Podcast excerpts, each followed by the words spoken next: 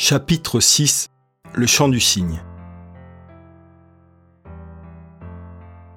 À Chamonix, le samedi 21 décembre 2013 à 14h. Une mariée paniquée juste avant la cérémonie, je pensais que ça n'arrivait que dans les films, murmure Benny, ce qui n'aide pas Joe à se calmer. La jeune fille s'est proposée pour aider la mariée à se préparer, mais ne connaît pas Joe depuis suffisamment longtemps et ne sait donc pas si elle doit la prendre ou non avec des pincettes. En effet, Joe préférait trouver du soutien au lieu d'une jeune fille qui, par son jeune âge, ne peut comprendre ce qu'elle éprouve à cet instant. Seule sa sœur réussira à la calmer. Mais où est-elle? Elle a déjà essayé de la joindre à plusieurs reprises. Sûrement occupée à répéter pour jouer à la réception.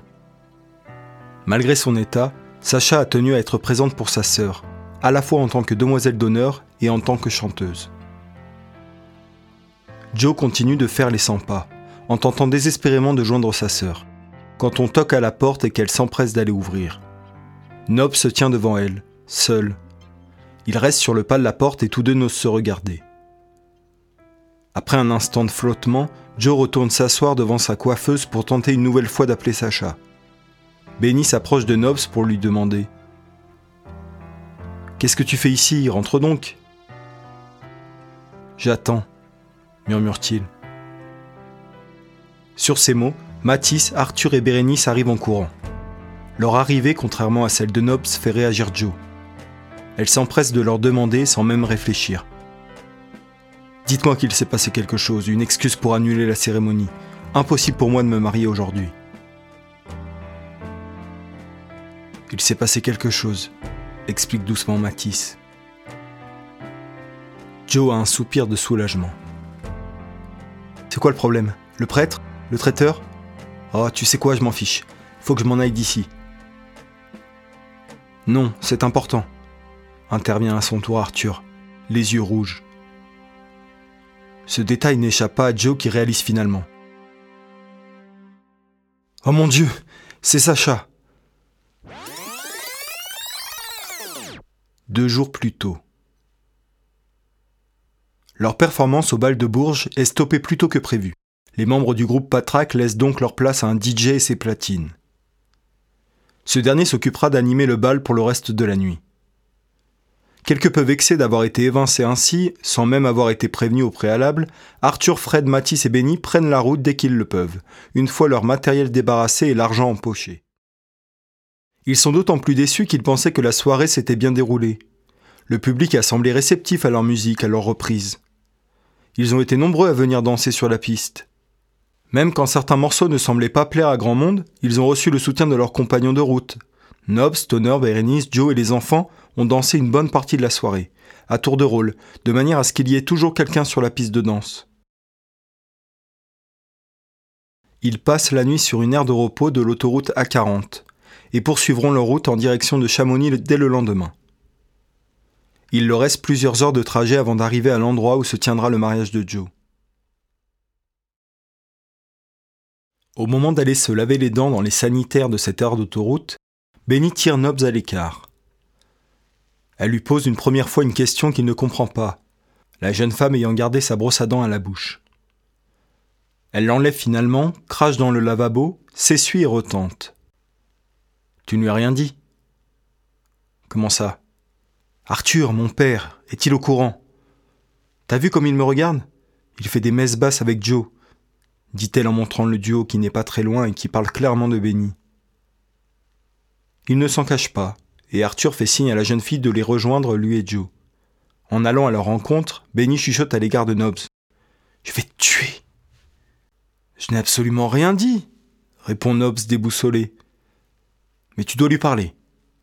Avant qu'elle ne se retourne vers Arthur et Joe, Nobs voit que Benny est elle-même décontenancée. Elle lui tend la main, ne voulant pas être seule face à son père et à la journaliste. Nobs s'empresse de la rejoindre. Tu m'as fait des cachotteries? commence Arthur, ce qui n'aide pas à rassurer sa chanteuse. Benny ne répond rien, mal à l'aise. Arthur poursuit. Joe s'est chargé de taper ton nom sur Google ce que bon nombre d'employeurs font avant d'engager quelqu'un. Notre situation n'est pas exactement la même. En plus, je t'avouerai que je ne voyais pas grand-chose qui aurait pu me faire changer d'avis à ton sujet. Tu as un talent certain. Ce que j'ai appris, c'est que nous n'étions pas les seuls à le penser. Benny est touché par les propos de son père, mais ne voit toujours pas où il veut en venir. Il l'éclaire finalement. Tu es une star du net? Tes prestations sur YouTube ont connu un franc succès. Tu as une tonne d'abonnés. Je ne suis pas branché réseaux sociaux, c'est Mathis qui s'occupe plus de ça. Mais c'est vrai que la toile est l'endroit où les nouveaux talents émergent aujourd'hui. Pourquoi tu ne nous as rien dit?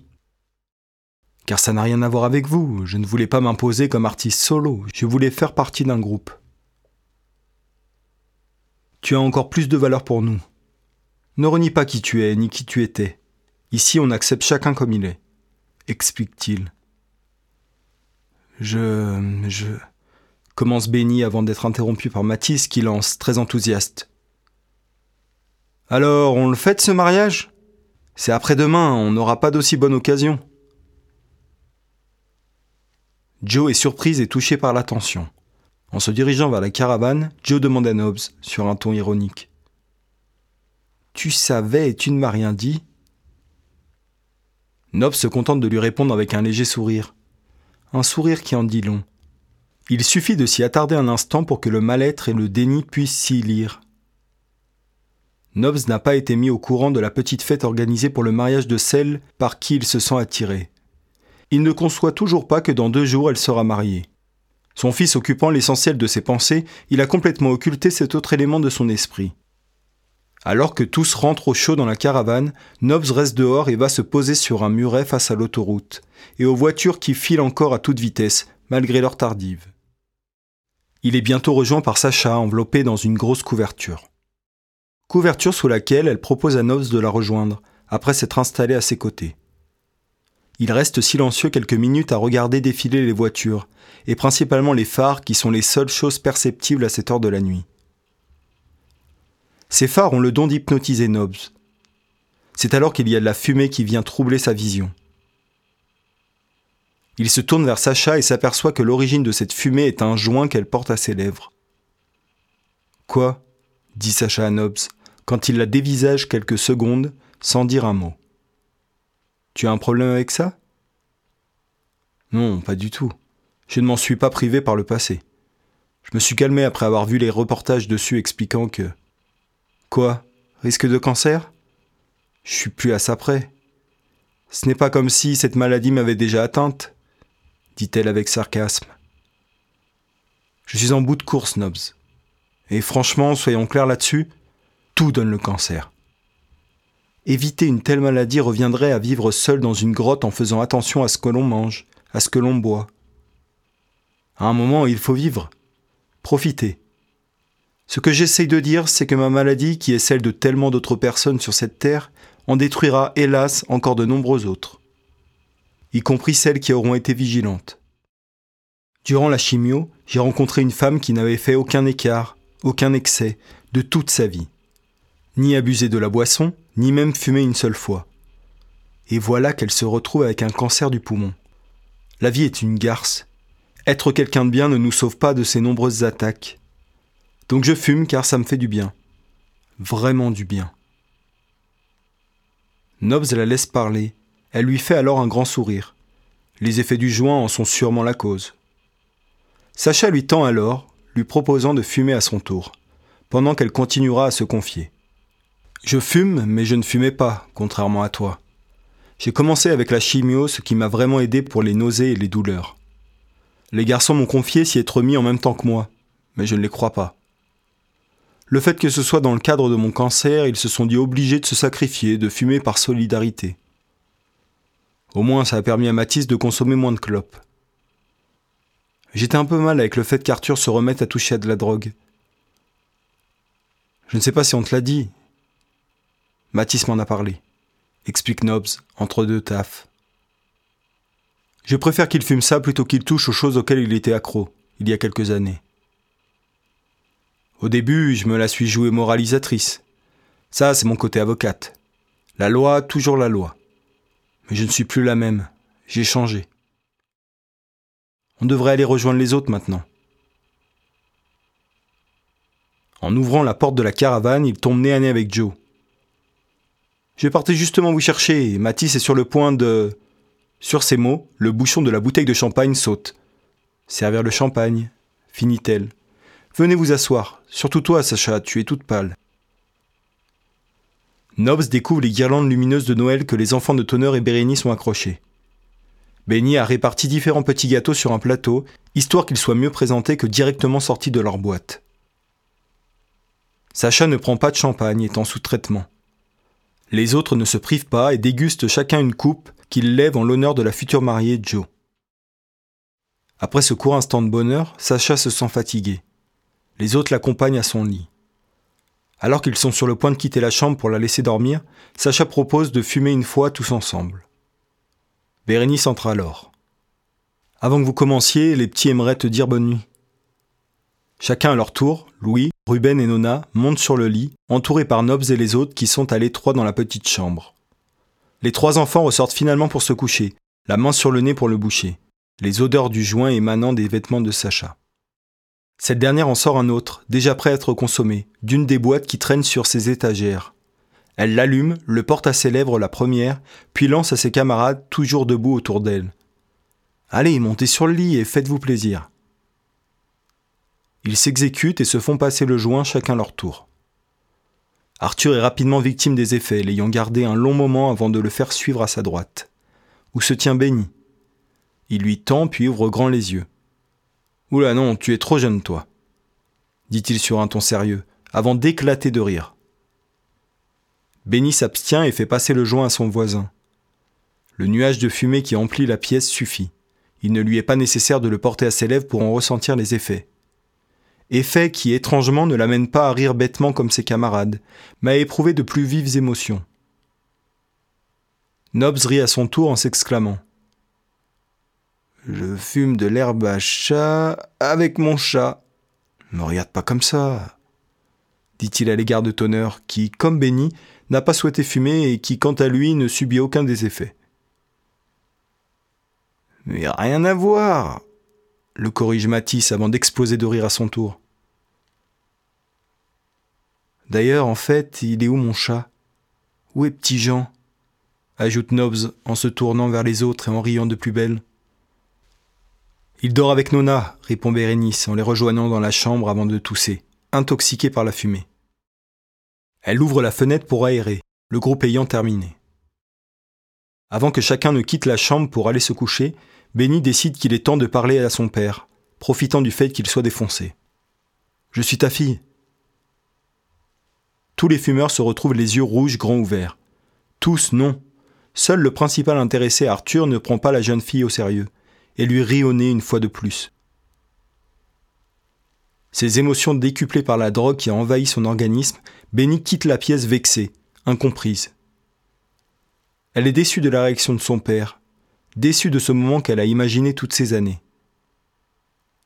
Bérénice suit la jeune femme, mais en ne manquant pas de lancer à son compagnon un crétin des plus sincères et des plus froids qui a plus d'impact que la révélation de Benny. Nobs peut enfin voir le sourire bêta d'Arthur laisser place à un visage reflétant clairement la surprise. Il est immobile, les yeux grands ouverts, bouche bée, réalisant enfin ce qui vient de se passer. Dans la pièce voisine, Bérénice tente de raisonner Benny qui souhaite partir et fourre dans son sac ses quelques affaires, encore sous le coup de l'émotion.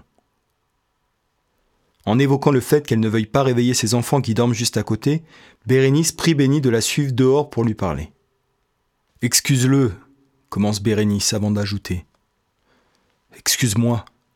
J'ai agi comme une imbécile. Je me suis comporté en gamine. Ce qui n'est pas ton cas, alors que c'est toi la jeune. Pourquoi je réagis comme une ado de 14 ans? Je déteste ça. Je ne crois pas que ce soit spécifique à toi. En matière d'amour, les femmes restent des adolescentes en règle générale. Je comprends pas pourquoi je te voyais intéressé par Arthur. À la limite Matisse, mais pas Arthur. Tu es intéressé? Pourquoi faudrait-il absolument que je le sois? Parce que je suis la seule fille du groupe? Je ne pourrais pas exister par moi-même avant de m'encombrer d'un garçon dit sèchement Benny, avant de répondre finalement sur un ton plus léger. Matisse est pas mal en effet. Les deux femmes s'échangent alors un sourire et toute la rancune que l'une a pu éprouver pour l'autre s'en est allée. Quand elles se relèvent, elles ont à peine le temps de se retourner que la porte de la caravane s'ouvre et qu'elles se trouvent nez à nez avec Arthur. Benny se faufile à l'intérieur sans attendre que son père n'ouvre la bouche ou même qu'il ne se pousse, le bousculant donc légèrement. L'homme passe devant Bérénice, dépité, ouvre la porte du van où tous deux sont supposés dormir, et se tourne finalement vers elle pour savoir si oui ou non elle compte passer la nuit à ses côtés.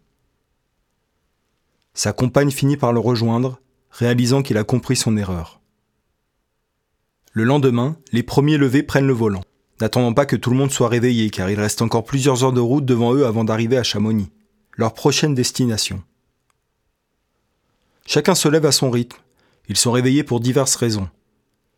Certains à cause des rayons du soleil qui parviennent à se faufiler à travers les rideaux. D'autres à cause des bruits provoqués par la circulation ambiante. Tous se mettent d'accord pour rester en pyjama au cas où ils souhaiteraient se recoucher. La nuit a été courte, il n'est pas exclu qu'ils profitent de quelques heures de sommeil en plus. Ils déjeunent copieusement et réalisent bien vite qu'ils n'avancent que très lentement, prisonniers des bouchons. Mathis vient murmurer quelque chose à l'oreille de Benny, qui finit de boire son thé. Son visage plutôt fermé depuis qu'elle s'est levée s'éclaire soudainement. Nobs la trouve fatiguée. Elle n'a sûrement pas beaucoup dormi à cause de l'incident de la veille. Elle n'a pas encore reparlé à son père. Elle va forcément le confronter à nouveau une fois qu'ils seront arrivés à Chamonix. Pour l'heure, il conduit, elle n'a donc pas à s'en soucier, mais seulement à se concentrer sur la proposition de Matisse.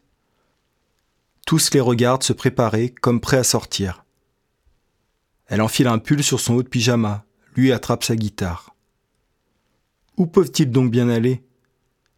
Matisse ouvre la porte de la caravane arrêtée, toujours bloquée par les bouchons interminables. Personne ne cherche à les arrêter. Ils sortent tous deux sur la route. Sacha et Joe s'approchent de la fenêtre pour essayer de voir où ils se rendent, mais les perdent rapidement de leur champ de vision. Nobs finit par ouvrir la porte pour les trouver. Il sort la tête mais ne parvient toujours pas à les voir.